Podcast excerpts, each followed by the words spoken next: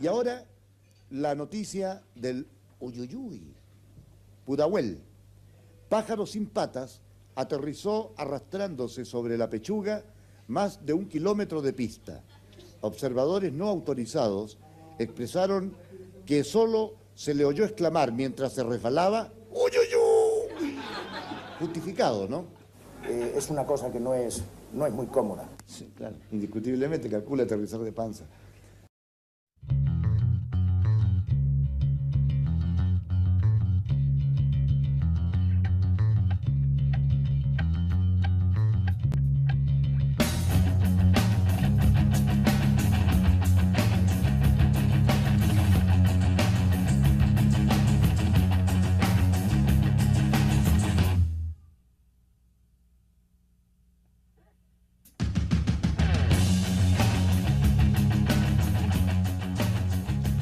Así partimos, partimos una nueva semana de Leyendo a Martillazo, el programa favorito de la familia lectora. ¿Mm? Familia lectora que está tan buena para pasear como la Andrea que anduvo nuevamente en el litoral. eh, se extiende por el litoral, porque ella vive en el litoral, pero, pero pasea para el norte y para el sur y se resfría, se resfría y Sí, estoy media, como que se me va la voz de vez en cuando. Ah, entonces igual hay que Eh. tener ahí claro eso, que si de repente se me, se me entra la voz es porque estoy ahí un poquito No. tomada de la garganta, peligroso. Sí, peligroso. Andrea, para la gente nosotros somos voz. Si se nos va la Somos voz, solo vos, menos mal. nuestra esencia. Mira. Menos mal, Eduardo. Por lo menos en mi caso, menos mal. Sí, mira, de hecho, Spotify da eh, opción de salir en video, ah, pero no hemos querido. No hemos querido porque la gente se No, desconcentra. porque, claro, tanta Sí. belleza, po, ¿ah? Tanta Sí. belleza junta. No, ¿para qué?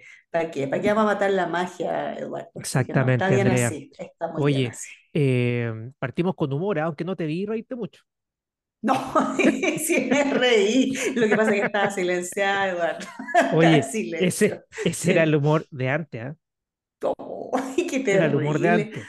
¿A quién le Bien, da risa eso? bien fome, ¿ah? Las Qué telechácharas, las telechácharas. Sí, pues Oye, yo me acuerdo cuando era chica, la esperaba, de hecho. las telechácharas. Yo también lo vi.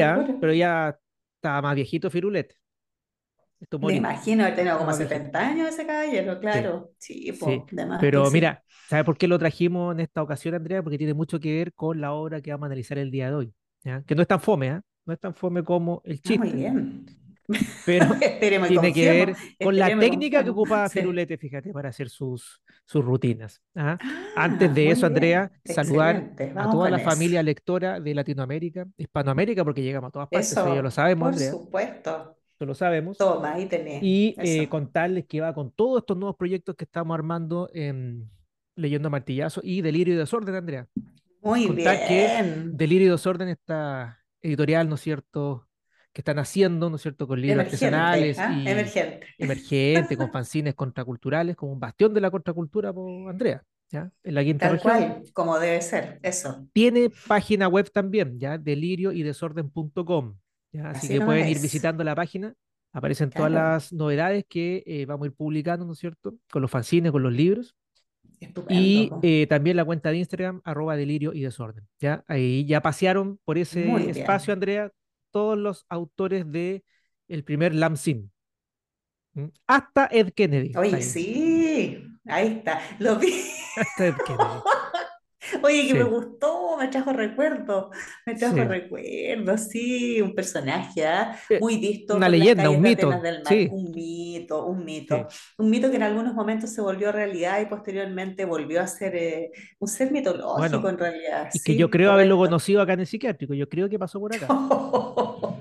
Si es que no me lo imaginé. tocando su flautita, Sí, tocando su sí, es flautita. cierto, Andrea. Yo lo escuché el otro día en el Litoral Central, en la noche, ah, cuando yo ya me iba a retirar a mis aposentos, Se escuchaba aparece, a lo lejos, escuchaba a lo lejos, fíjate, se aparece. Cuidado que flautita. dicen que tiene el mismo efecto que el trauco, ¿ah?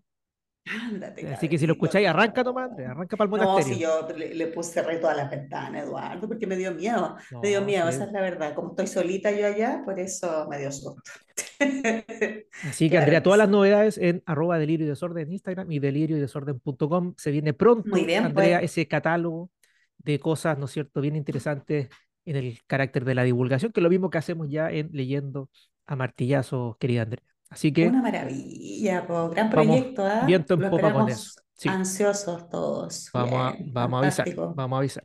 Oye, vamos con la obra del día de hoy, que Vamos, eh, tiene que ver con esta intro que habíamos realizado, ¿no es cierto? Es un libro que se llama William S. Burroughs y el culto del rock and roll, de ¿Quién Casey ese? ¿ya? Un libro bien reciente, del año 2019, pero que ha sido Mira. reeditado hace poquito, este año, hace unos meses, por eh, la editorial Club de Fans, ¿ya? Que sacó una edición bien bonita de este libro, eh, bien recomendable para que la tengan, así como casi de culto. ¿m? Ujú. y que va a relacionar obviamente la figura enorme de este escritor, ¿no es cierto? Este novelista norteamericano, eh, padre de la generación Beat, aunque él no le gustaba mucho el término, eh, y que cuenta en detalle todas las relaciones que tuvo con eh, músicos, ¿no? O cómo los músicos lo veneraban y lo iban a visitar a este viejo eh, casi como un gurú, ¿ya? Como vamos a ver a continuación. Claro Ya. que sí. Primero te voy a contar del autor del libro. ¿ya? Casey Ray nació en el año 1974 en Estados Unidos. Es autor, músico y antiguo ejecutivo del negocio de la música, además de profesor de política musical y medios de comunicación. Los comentarios de Ray sobre el impacto de la tecnología en los creadores pueden encontrarse en diversos medios de comunicación, como NPR, The Washington Post, The New York Times, Político, Billboard, Los Angeles Times, Gizmodo, The Hill, Ars Technica, Sirius XM Radio y La Estrella de Valparaíso. No, esa es mentira. Mira, no, ah. La cuarta, la en el suplemento La Bomba 4. Ahí está. Oye, ¿ah? no, no es primera vez que nos reímos de La Estrella de Valparaíso. Yo creo que por eso no publicaron nada de. No han visto mi zapatilla la otra vez, ¿ah? porque les mandaron un tú, comunicado. y no Sí, yo que están dolidos. A lo mejor están picados, claro, se enojaron, se molestaron tal vez, sí, No, puede ser. O no no. tenían tintas ahí en la, en las prensas, puede ser también, porque no está muy en buenas Demasiada condiciones. calidad, demasiada calidad para. Claro, Sí. ese medio no están en buenas condiciones económicas, ¿ah? Así que puede ser que, que por ahí vaya la cosa, claro que sí. Muy bien. Bueno, Ray ha colaborado como crítico musical en Dusted Magazine, Pitchfork y Signal to Noise. Ya puros medios que nadie conoce, a menos acá, yo no conozco. Entonces, suenan rimbombantes. Sí, Su primer claro. libro, William S. Burroughs and the Cult of Rock and Roll, fue publicado por University of Texas Press en 2019 y ha sido traducido a siete idiomas. Leído bastante bien ¿Quién es? Sí, a este claro, libro, Andrea. Obviamente el protagonista del libro es, sin lugar a dudas, William Burroughs. Y Claro. no ha pasado, fíjate, por este espacio de Leyenda Martillazo, así que vamos a hacer una breve reseña también de él. ¿no? Muy bien, po. Eh, Espectacular. William Seward Burroughs nace en Estados Unidos en el año 1914 y fallece en 1997. Novelista, artista visual, ensayista y crítico social estadounidense, renovador del lenguaje narrativo y una de las principales figuras de la generación Beat, que como decíamos antes, fue una etiqueta con la cual nunca estuvo muy de acuerdo. Ya desde Típico pequeño, eso, y bueno, es que eh, el afán de encasillar, pues, Andrés. Sí, po, de clasificar, es que también es, es difícil estudiar sin clasificar, po, ¿ya? Entonces, Es cierto, igual yo creo que por ahí va la cosa. Mira, y también nos pasa a nosotros, nos han tratado de clasificar Sí, el po. género del podcast. ¿Qué es lo que es? Claro, ¿qué somos? Educacional. ¿Qué miércoles somos? ¿Qué somos? Nada, po, algo extraño, algo Estamos por sobre las categorías, estamos por sobre esas Ah, cosas. estamos más allá de las taxonomías, ¿no? Exactamente. Claro. Bueno, ya desde pequeño descubrió sus inclinaciones homosexuales y su pasión por las armas de fuego, que le acompañó toda su vida. Tras un Un hombre de periodo paz. Así. Claro, Bueno, vamos a ver lo que pasa con esa arma. sí, po. Tras un periodo terriblemente autodestructivo, eh, recordemos que William Burroughs era adicto a las drogas, ¿no? principalmente a la heroína. Durante los años 50, Mm. tras una primera incursión en la literatura pulp, es el caso de la novela Yonki, se dedicó a partir de los 60 a escribir con bastante continuidad. Su obra tiene una importante carga autobiográfica y en ella se plasma su adicción a diversas sustancias, como decíamos antes, la heroína.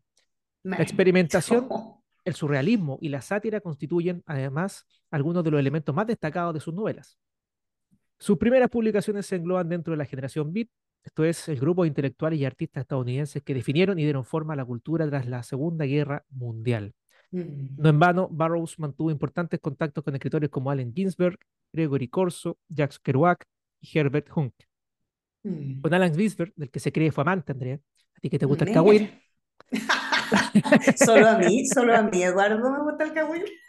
Ay, No, a los lameros también le gusta. ya. Sí, a los lameros. si a todos nos gusta un poco el cagüín, pues Eduardo, eso, ya, Mantuvo una duradera amistad de cuya correspondencia escrita se han editado recopilaciones como el libro Las cartas de la Ahí ayahuasca. tenés, po.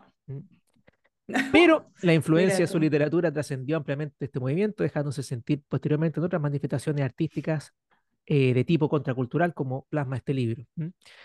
Estuvo casado con Joan Bolmer, eh, con la que tuvo un hijo.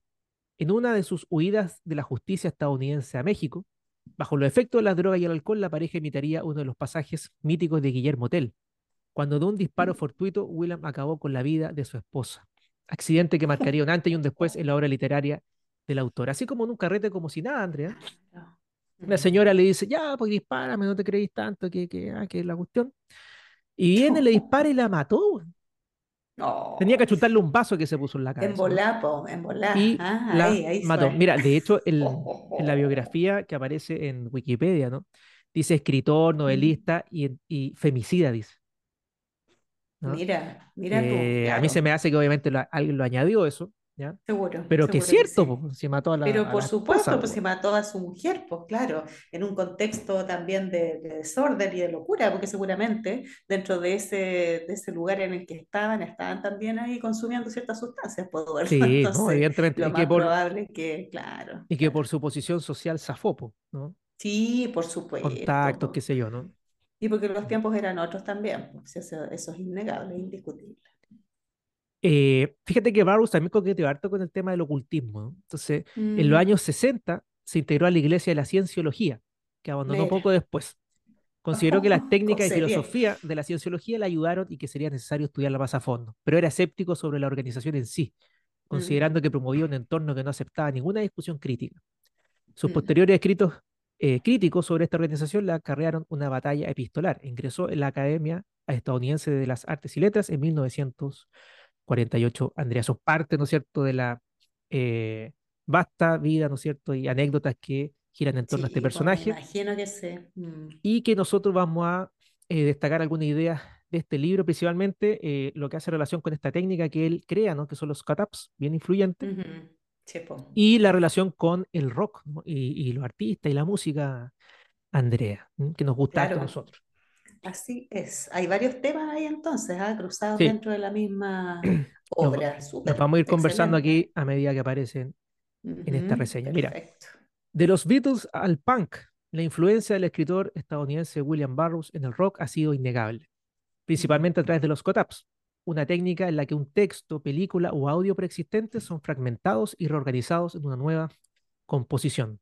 Según Burroughs, al proceder de esta manera era posible luchar contra un operador invisible e imposible de percibir directamente, cuya función es condicionar y limitar nuestras vidas. A esa entidad la llamó control.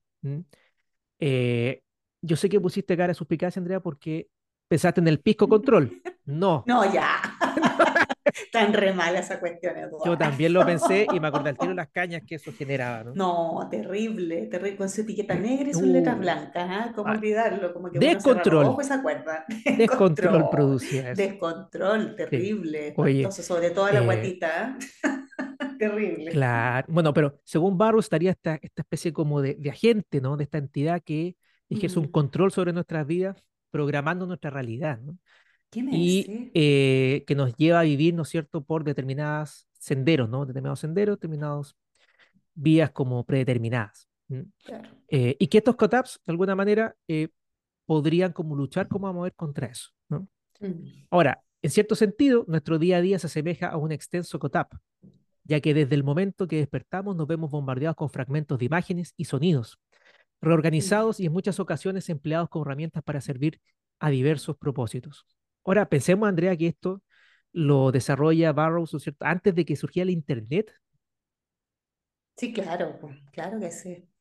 Sí, y, aparte de eso que tiene mucho que ver con este concepto de realidad fragmentada, o sea, trozos, retazos de la realidad todos juntos, ya dentro de la misma manifestación cultural, porque esta es una manifestación artística y cultural, el COTAP. Entonces, llama la atención lo adelantado que es para su época, ya toda esta fragmentación de la realidad, esta realidad a trozos, a pedacitos, de alguna manera él la materializa mucho antes de que eso fuese algo popular, entre comillas, ¿no? Entonces, ahí hay un, mérito gigante.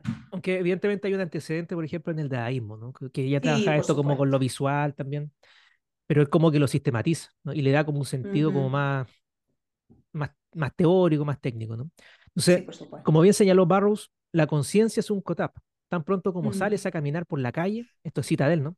Te Sí. asomas a la ventana, das vuelta una página o prendes el televisor, tu conciencia está siendo fragmentada, ¿no? La vida es Ujú. un catap.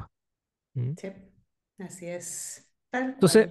Barros predijo un futuro en el que las mentes estarían literalmente infectadas con pequeñas unidades de sonido e imagen. Y llegó a afirmar, mi teoría general desde 1917 es que la palabra es un virus, un organismo sin otra función que replicarse a sí mismo. Eh, aquí está profetizando lo que sucede hoy en día con los memes, Andrea, Sí, por supuesto, po, por supuesto que sí, que, tipo un visionario, sí. Que gusta tanto, ¿no es cierto?, a la Lamera y Lamero y que mantienen la cuenta de Leyendo Martillazo en Instagram como por los 10.000 casi ya. Claro, pues, claro que sí. Mm. Pero increíble, ¿no? Cómo esta unidad de información, ¿no es cierto?, a través de las palabras o, o- o imágenes que van acompañando esas palabras, puede transmitir ideas, ¿no? Eh, y Sí, fragmentadas, ¿no? Cómo funcionan hoy en día las redes sociales, pensemos en Instagram, ¿no? sí. En TikTok, ¿no? Que uno va pasando de idea a idea, ¿no? No hay una Sí, concentración, de... No, y no hay un, un- un hilo conductor tampoco, no hay una temática a seguir, ¿ya? Ahora, se puede discutir si eso es bueno o es malo, si eso tiene que ver con una suerte de mediocridad frente a no situar la atención en un tema en particular, ¿ya? Se puede criticar desde esa perspectiva. O bien, eh, se puede considerar eh, también como una proyección de la vida actual, ¿ya? Esta cosa de ir a fragmentos, que la misma conciencia, ¿no es cierto? Como decía él, era un, un COTAP, ¿no es cierto? O la vida del ser humano, fragmentos, parcelas, chiquititas, ¿ya? claro, Eso es muy, muy el, actual, ¿ya? el conflicto, el gran problema es que esa fragmentación de la información mm, también fragmenta nuestra conciencia, pues no permite Por supuesto. eh, que seamos seres, ¿no es cierto?, críticos a lo mejor, ¿no? O que identifiquemos de dónde vienen nuestros problemas también, ¿no? Em, entonces, un poco lo que sucede hoy en día con estas herramientas corrobora esta idea de que se ejerce control a través también de esa, de esa forma de fragmentar la, la conciencia, ¿no? sí, o sea, Pero, mira, sin ir más, perdón, sí, sí, no, dale. No, sin ir más lejos, la misma educación, pues, son puras, puros fragmentos, puros retazos. Las mallas curriculares, por ejemplo, de los establecimientos educacionales, de, la- de las escuelas, de los colegios, eh, son fragmentación del conocimiento, ¿ya? No hay un espíritu ni hay una intención integradora Mm, para que se desarrolle una conciencia crítica en el estudiante, ¿ya? Porque a la hora que uno integra todas las materias que ve en los colegios, en las escuelas, eh, ahí es capaz de desarrollar un sentido crítico pero si se le toma como parcelas aisladas, como imágenes o como pedacitos de esta realidad, que es la educación, a la larga no se logra mucho con los estudiantes tampoco. ¿ya? Esta fragmentación eh, ejerce un tipo de control, pero es un control medio Bueno, perverso, porque al de final hecho, salen más ignorantes de lo que entran al co- colegio. coincido, Mm, ¿no? De hecho, en el colegio por lo menos ven distintas asignaturas. Claro, no sí. están hiladas, ¿no es cierto? No se relacionan mucho, Ujú. eh, pero la universidad ya es peor porque uno se especializa en un área y deja de, deja de leer o, o de ver otras cosas, ¿no? Exactamente, nunca más las ves, de hecho, ¿no? Sí. Claro, entonces estaría funcionando como, como un agente de este control, ¿no es cierto?, que, que planteaba Barrows, ¿no? Pero no todo es negativo, ¿ya? Eh, él dice, pero si el lenguaje eh, ha sido tradicionalmente considerado un mecanismo de control, es decir, una fuerza insidiosa que limita el potencial y la libertad humana, también puede ser manejado para nuestros propósitos. Según la palabra- las palabras pueden producir cortocircuitos en ideas y asociaciones previamente programadas. Reorganizadas como armas, fragmentos de Sí, palabras, sonidos e imágenes pueden, de alguna manera, piratear el sistema de control y sus herramientas. En este sentido, la realidad puede ser Mm, editada, ¿ya? Eh, tenemos que pensar como si esto fuese un video, ¿no? Que alguien nos puso en la cabeza, ¿no? Y que estamos percibiendo todos los días. Él dice, uno, esta realidad que nos están dando la podemos editar, ¿no? Podemos cortar esta parte, podemos meterle una cuestión entre medio y generar como una mm, especie de cortocircuito en los usuarios, ¿no? Para que Sí, despierten. claro. ¿m? Sí, tal cual, así es. Ahora, esto, eh, como vamos a ver a continuación, ¿no es cierto?, lo produce eh, fácilmente la música, ¿no? Y en particular la música rock, ¿no? Con la estridencia, Mm, con eh, la estética que también se, se propone. Esto es algo, Andrea, que, eh, que propuso mucho, por ejemplo, David Bowie, ¿no? Eh, mm, hace sí. poco, mm, que también David Bowie veneraba mucho a Barrows, se juntaron varias veces, él reconoce que lo Oh, inspiró, de hecho, para crear su música. Eh, y lo que quería generar, eh, bueno, la- yo nunca vi a David Bowie en vivo, ¿no? sobre todo en la época de los 70, ¿no es cierto? Cuando No. Eh, se transvestía o ocupaba estos personajes, ¿no es cierto?, diversos, Mm, era una cuestión casi hipnótica para la gente, ¿no? Sí, pues, Eh, claro que los sí, sacaba de, de la realidad, de la cotidianidad, ¿no? De las costumbres, ¿no? Y que chocó su Ujú, minuto a la sí. prensa, ¿no es cierto?, en Inglaterra y todo lo demás, ¿no? Eh, algunos también creen que esto producía, por ejemplo, eh, Led Zeppelin, ¿no? En sus conciertos, esta especie de histeria, ¿no? A través de las guitarras, de Jimmy Page, ¿no? Eh, en general el rock produce esta cosa, ¿no? Esta como sí. electricidad que eh, rompe este statu quo ¿no? y que Mm, estaría muy inspirado, ¿no es cierto?, en esta como marco teórico que propone eh, ujú, William Burroughs.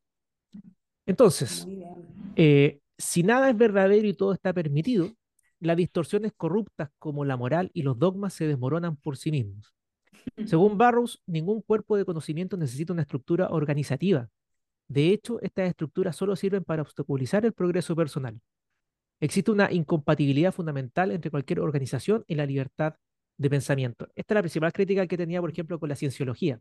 ¿no? Claro. Si bien le llamaba la atención las herramientas que tenían quizás para despertar la conciencia o hacer, qué sé yo, otras cosas, no les gustaba como esta estructura jerárquica, ¿no? No, Eh, claro, que tiene cualquier organización por lo demás. Cualquier organización que se diga incluso así como crítica o consciente, pensemos en la masonería, por No, ejemplo. ¿no? Igual nomás, claro, totalmente. El control está ahí, súper presente. Pues a mí no me gusta cuando la Andrea me dice jefe, porque eso establece una jerarquía aquí. Pero Yo- es de cariño, una yo- forma de decirte, Eduardo. Yo te quiero controlar, Andrea. No te quiero controlar para nada. No, para nada, po. Te traté de controlar un tiempo, te encerré en un galpón y tuvimos No, problemas. mira, mira lo que pasó, po. Ah, entonces mejor que no, mejor que no, No, Eduardo. libre, libre la Andrea, siempre. Absolutamente sí, pues no ha nacido todavía. ¿ah? Quien me controle. Eso, bien. Y no estalla, y no estalla. Tal cual. Entonces, Andrea, en este contexto, como decíamos antes, la música asume un papel importante, ¿no?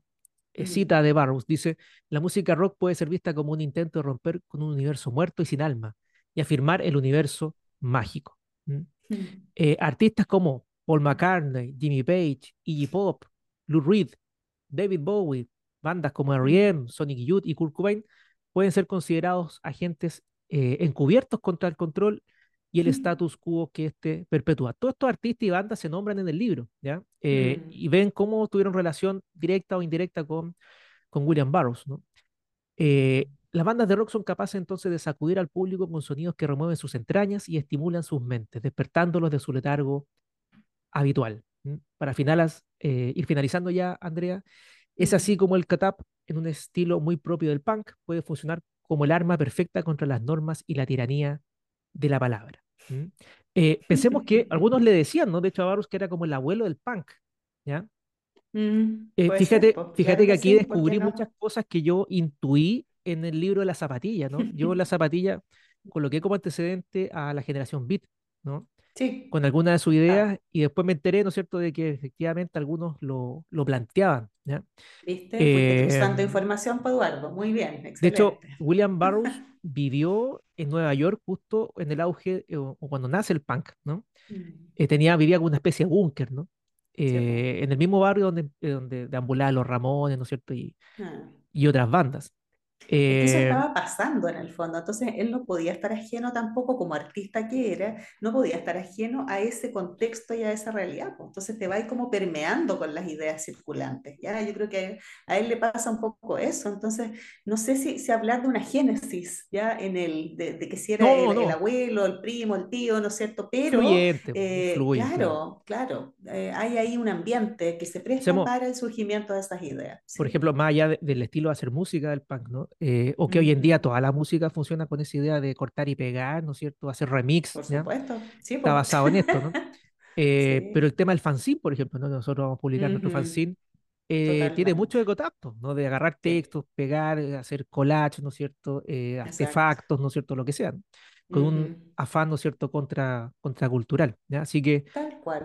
caía de cajón para lo que estamos haciendo, Andrea, con Delirio y Desorden, Está pero y es una obra muy entretenida si le gusta parte de la música rock en general, porque se entera de detalles, ¿no? De, de, de Kurt Cobain, por ejemplo, hay una visita ahí que le hace a William Burroughs en su casa, eh, bien interesante, ¿no? Eh, De más que sí, po. poco antes de que eh, Kurt Cobain se matara incluso.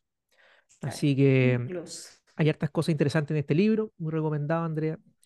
Eh, en esta previa, ¿no es cierto?, Sí, me a imagino. estos proyectos que van a salir, ¿no es cierto?, de delirio y desorden. Así que Fabuloso, también traemos literatura más musical. ¿Qué te parece? Así es, ¿no? Y una literatura distinta también, porque habitualmente nos centramos en los clásicos, en los autores eh, conocidos, ¿no es cierto? Y la verdad es que igual es interesante abordar otras temáticas que también dan para la reflexión y que se vinculan con el arte y, y con el sentido crítico que ilumina este, este espacio, ¿ya? Así que bien, Eduardo, eh, se agradece, súper interesante la obra que, que nos compartiste el día de hoy, así que hay que ir por ella sí o sí, ya ahí para los lameros que nos están escuchando el día de hoy. Oye, eh, has escuchado atentamente aquí el, el pasta, el, el episodio, Me imagino que sí, po.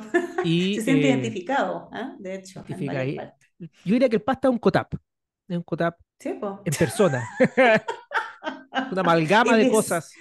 él Sí, es, claro que sí, po. sí, Claro que sí, encarna esta definición. Bueno, y él le gustan mucho los artistas que se nombraron ahí en este episodio, y trajo un tema de uno bailable porque estamos en la previa del cumpleaños bacanal. Vamos a ir para allá sí, esta semana, así eso te que iba a decir, eh, estamos, sí, estamos que vamos para allá, eso, sí, no, sí, vamos a ir, vamos a ir, vamos a transmitir en vivo, vamos a, Claro, a desnudar ese, que ese, ese ese espacio. espacio, ese sí. espacio, claro, muy bien, fabuloso, Ojalá que nadie ande disparando, ¿no es cierto? Porque se- también les gustan No, las armas, claro. estos. Sí, Sí, pues hay gente ahí, hay de todo, va de todo. Es, un verdadero COTAP también el- sí, la propuesta en la que nos tiene convidados Iván Bacanal. Así que ahí vamos a ver también cómo funciona, pues, cómo, cómo resulta eso. Y esa transmisión en vivo que se sí, promete también. sí, no se viene. Ya pues pasta, Fabuloso. ponele play para que bailemos aquí con la Andrea. Vamos. Ah, excelente.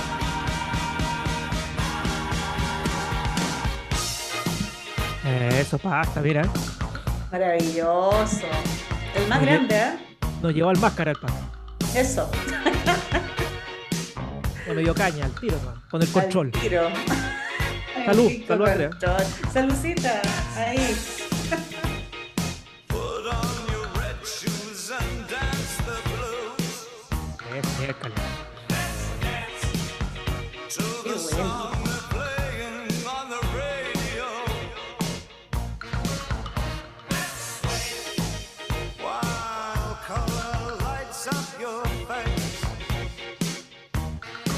Mira.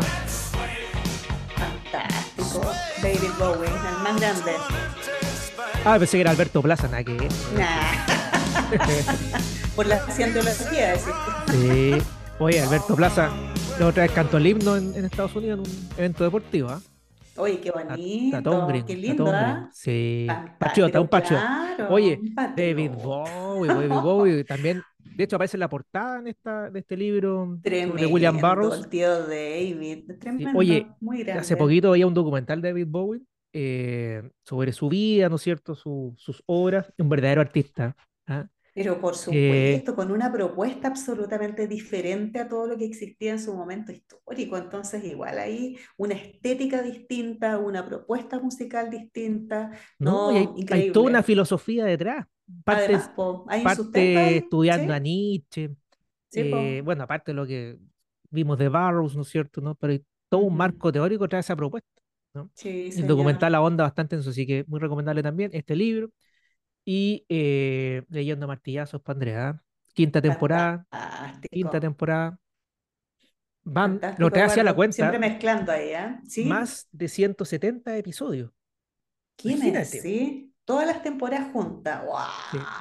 Ahí Y ya no tenemos que analizar, Eduardo. nos estamos quedando sin ideas y Nos sin estamos plata. quedando sin ideas, sin plata, sin nada. Así que Cooperen, importante ahí ¿ah? que la gente coopere, que se ponga las pilas, porque ya no que, tenemos plata ni para los o que por computadores último, o que por último, Andrea, cooperen con Delirio y Desorden, que va a sacar estos También, libritos, estos fanzines, eh, eso. para hacer divulgación, ¿no es cierto?, de las ideas, así como lo hacemos también en Leyendo a Martillazo. Querida Andrea, ha sido un gusto. Eso. Un gusto. No, un gusto para mí y agradezco también la oportunidad de conocer ahí la obra que nos trajiste el día de hoy y que reseñaste de manera espectacular, co- jefe. A ver, es que no le gusta que le digan jefe. Igual es un No. decir, ¿ah? Porque los jefes hacen contrato con su sueltero, les pagan un sueldo, Yo sabía que venía eso. cosas que no ocurren ¿ah? Pero en este contexto del lado. No, no Todo por amor al arte, todo Yo- por puro cariño y amistad. ¿ah? Sí, pues para los lameros y lameros, yo feliz Eso. estaría contrato, Andrea, ya, pero eh, está difícil la cosa. Sí, no importa, ya estamos difícil. Mira, Conténtate con la fama, Andrea. ¿ya? Sí, ¿Cuánta gente no- estoy, pero... No quisiera ser famosa como tú, ¿viste? Es la que se Es lleva todos los que- cariños en Spotify. Claro, Grande, que Andrea, te queremos, Andrea. Te queremos, claro, lo único que he soñado toda mi vida, pues Eduardo, ser famosa. Es mi sueño, ¿ah? Desde que nací, exacto, así que lo estoy cumpliendo ahora gracias a Leyendo a Martillazo y gracias a la oportunidad que me has dado. ¿ah? ¿Cuántos no quisieran estar aquí también? ¿ah? Yo conozco a varios este- que quisieran estar aquí, en este espacio. Sí, puede ser, ¿ah? así Puede que ser, pero, sí, pero sí, no, está ocupado. Está ocupado, está ocupado y está ocupado. Eso, muy Este, bien. este cotap ya está programado, así que Ah, no se puede hacer nada. No se puede cortar y pegar. perfecto. No, no, no. No. Oye, Andrea, justo, nos vemos el fin de semana donde va a Canal. ¿ah? Esperemos sobrevivir a eso. Ya pues, Eduardo, muy bien. Esperemos bien. y confiemos. Saludos, chao. Chao.